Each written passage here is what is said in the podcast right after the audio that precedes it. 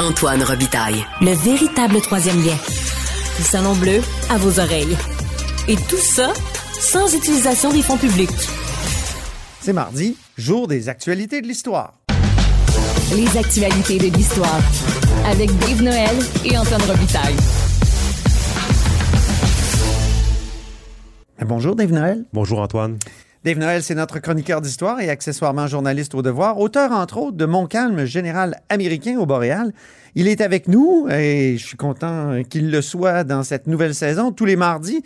Pourquoi? Parce que l'histoire et le passé sont toujours d'actualité en politique. Et tu commences par une nouvelle rubrique. C'est remonté dans le temps, puis là, c'est électoral. Oui, ben c'est ça, c'est en lien avec la campagne électorale qui démarre. Donc, je, je m'intéressais à un autre déclenchement de campagne et pourquoi pas remonter euh, dix ans plus tôt, en 2012. Euh, c'est une Mais oui, période. ça fait dix ans, 2012, ça a été une élection euh, marquante. C'est ça, c'est à la fois près, mais loin aussi, parce qu'il y a des personnages qui sont toujours là, il y en a d'autres qui sont partis. Donc, le, le contraste est, est assez frappant. Euh, donc, c'est ça, le, le 1er août 2012. Euh, en plein été, à l'époque, les, euh, les observateurs le relèvent tous. Là, une campagne en été, euh, ça fait, c'est, jamais arrivé de mémoire. c'est vraiment étonnant. Puis d'ailleurs, même des, des analystes qui laissent entendre que Jean Charest, qui est premier ministre sortant, aurait déclenché les élections en plein été pour éviter les audiences de la commission Charbonneau prévues à la mi-septembre. Donc, euh, il y a plein de théories comme ça. Donc, Et à l'époque, il n'y avait pas d'élection à date fixe, Dave. Il faut rappeler ça. Là. Ben, M. Charest avait maintenu le suspense depuis des mois. Ben justement, c'est une promesse que faisait Pauline Marois d'instaurer des élections à date fixe et François Legault aussi pour la CAQ, la jeune CAQ euh, qui promettait des élections à date fixe. Donc, on est encore euh, à la merci du prince qui déclenche des élections quand il le souhaite. Justement, euh, Jean Charest, donc, il, de- il était au bout de neuf ans de pouvoir euh, quand il déclenche les élections. Le 1er août, euh, sa campagne démarre à Québec, euh, au centre du Rocher, dans le quartier Saint-Sauveur, un quartier plus populaire. Euh, il est là, d'ailleurs, entouré de manifestants qui armés de casseroles parce qu'on est en pleine, en pleine grève étudiante qui se poursuit malgré le, calme de l'été qui s'est un peu installé.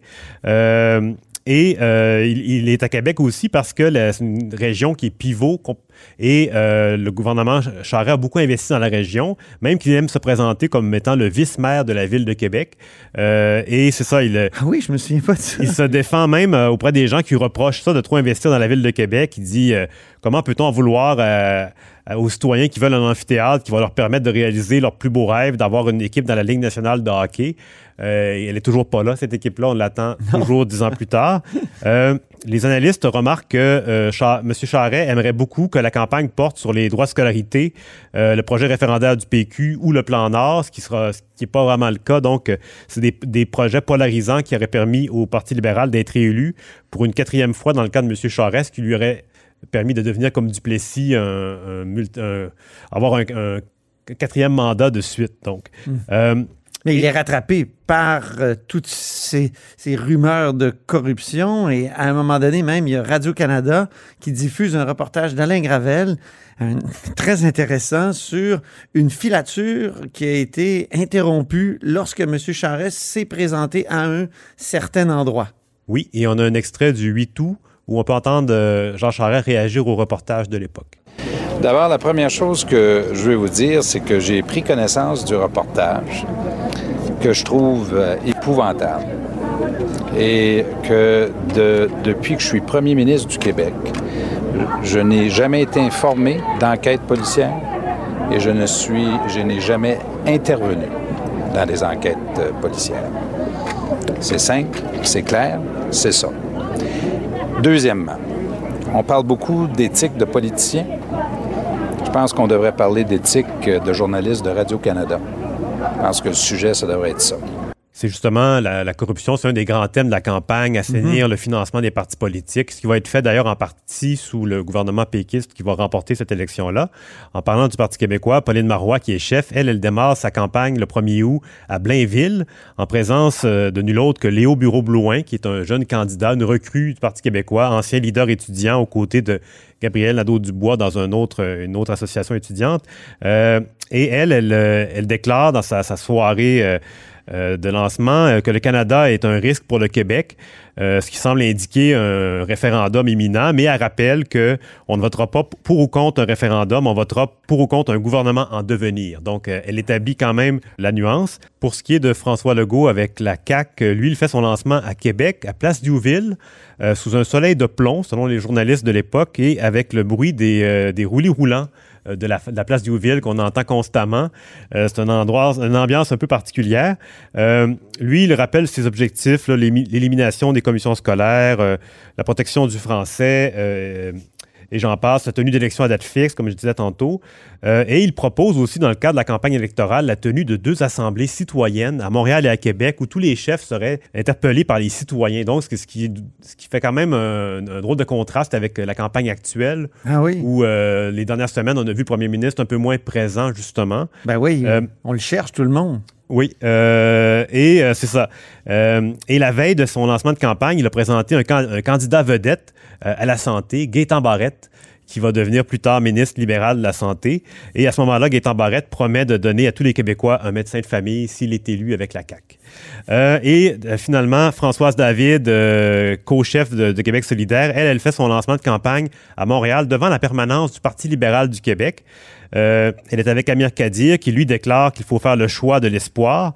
on est un peu dans le même thème en ce moment avec une nouvelle ère qui est le slogan de Québec solidaire. Et parmi les, journalistes qui écrivent sur le sujet, on a un certain Vincent Marissal de la presse euh, qui va devenir ben, député de Québec solidaire beaucoup plus tard. Et finalement, on mentionne pour la forme Jean-Martin Hossan, qui lui est député d'Option nationale, qui tente de garder son comté euh, et qui va perdre euh, cette élection-là. Pour prendre conscience que 10 ans, c'est à la fois loin et, et proche, on peut écouter le début du euh, TVA Nouvelle du 1er août 2012. Les Québécois seront donc appelés aux urnes le 4 septembre prochain. Les autobus des chefs s'élancent sur les routes en plein été et déjà, on ne se fait pas de cadeaux. Jean Charest, qui nous avait dit qu'il aurait les mains sur le volant, mais qui, dans le fond, a les mains dans nos poches. Un gouvernement qui a accepté la corruption, la collusion. Madame Marois joue sa cassette à défaut d'avoir du contenu. On analyse ce départ sur les chapeaux de roue avec Jean Lapierre. Oui, Jean Lapierre de regretter mémoire. Deuxième sujet maintenant, Dave, euh, il n'est pas électoral celui-là. Tu as publié une lettre ouverte passionnante dans le Devoir euh, sur un personnage historique, Mathieu Dacosta, que je connaissais pas, mais qui est le héros d'une série intitulée Afro-Canada et cette série est diffusée à tout point télé. Oui, c'est ça. Donc, c'est une lettre euh, de, de, M. Jean Delille, professeur de l'Université d'Ottawa. lui, il a réagi à la diffusion du premier épisode de cette série-là qui est disponible en ligne. Euh, et lui, c'est Qu'est-ce que c'est Afro-Canada exactement? Afro-Canada, en fait, c'est une série qui revisite l'histoire du Canada à travers la, minorité euh, noire, donc euh, comme son titre l'indique, et on revoit tous les épisodes en, insistant beaucoup sur leur point de vue, la réalité, l'esclavage notamment, qui a pu y avoir, ben, qui, a, a, eu en Nouvelle-France et et euh, sous le régime britannique. La série est co-scénarisée par Henri Pardo et Judith Bress. En fait, dans le premier épisode, évidemment, naturellement, on remonte à Samuel de Champlain et on présente Mathieu d'Acosta qui, selon une certaine tradition, aurait accompagné euh, Pierre Dugas-de-Mont, le commanditaire de Champlain en Acadie en 1604 et par la suite Samuel de Champlain jusqu'à Québec en 1608. C'est du moins ce que ce qu'affirme la série assez ouvertement, alors que c'est une question qui est très controversée chez les historiens. Euh, Mathieu d'Acosta, c'est un interprète. On dit qu'il parlait le Micmac, l'Etchemin et l'Almouchiquois, des langues euh, de la région de l'Acadie. Euh, et il aurait été présent, comme je disais, à l'île Sainte-Croix, à Port-Royal. Et les, Jean de Lille, ce qu'il démontre, c'est que les premièrement. Ça, c'est l'auteur du Jean texte. l'auteur du texte, il rappelle que nulle part dans les sources, ces, explorateurs-là mentionnent sa présence, alors qu'il euh, il mentionne la nécessité de trouver des interprètes. Ils envoient des Français, par exemple, euh, chez, des, Autochtones pour apprendre leur langue et ensuite les récupérer comme on faisait à l'époque pour avoir des interprètes. Donc, si euh, D'Acosta parle ces langues-là déjà, pourquoi former des interprètes? C'est ce qu'il demande. et il souligne vraiment en détail les, euh, points qui accrochent dans cette, euh, ces épisodes-là. Mhm. Et il, a- il finit par conclure que aucun document permet d'affirmer ce que la série affirme, ce qui est un problème. Et euh, ce qui a fait en sorte aussi que certains ont décrit Mathieu Dacosta comme le père du multiculturalisme canadien avant l'heure. Ah oui. Euh, ce qui, ce qui- D'ailleurs, Dave, on peut écouter euh, un extrait du premier épisode d'Afro-Canada où la thèse là, des auteurs est pas mal présentée. Au début du 17e siècle, Mathieu d'Acosta aurait donc été engagé en tant que truchement, traducteur, pour les voyages vers le nouveau continent. S'il est débarqué à Kespoquit, Port-Royal, avec Champlain en 1605, d'Acosta n'en aurait peut-être pas été à sa première visite au Canada, ce qui ferait de lui le premier noir de l'histoire canadienne. Jean Delisle explique euh, que Mathieu Dacosta, c'est sans doute le premier étonné de voir la- l'ampleur de, de la mémoire qui l'entoure euh, des Oui. 400 ans plus tard. Et il rappelle qu'un mythe, c'est précisément cela, une représentation déformée et idéalisée d'un personnage ou de faits réels. Dans le cas de Dacosta, on parle plutôt de sa présence et non pas de ses, ses actions, parce que euh, c'est par sa simple présence qu'il est devenu une sorte de héros. Et euh, voilà, donc il, euh, il rappelle la complexité du dossier qui ne permet pas de trancher dans son cas si sa présence, s'il était présent ou non avec Champlain et du Godemont. Merci infiniment, Dave, pour ces premières actualités de l'histoire euh, de l'été, la fin de l'été 2022. Puis on se reparle la semaine prochaine. Merci Antoine.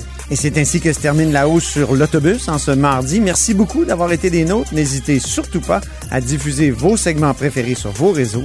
Ça, c'est la fonction partage. Et je vous dis à demain.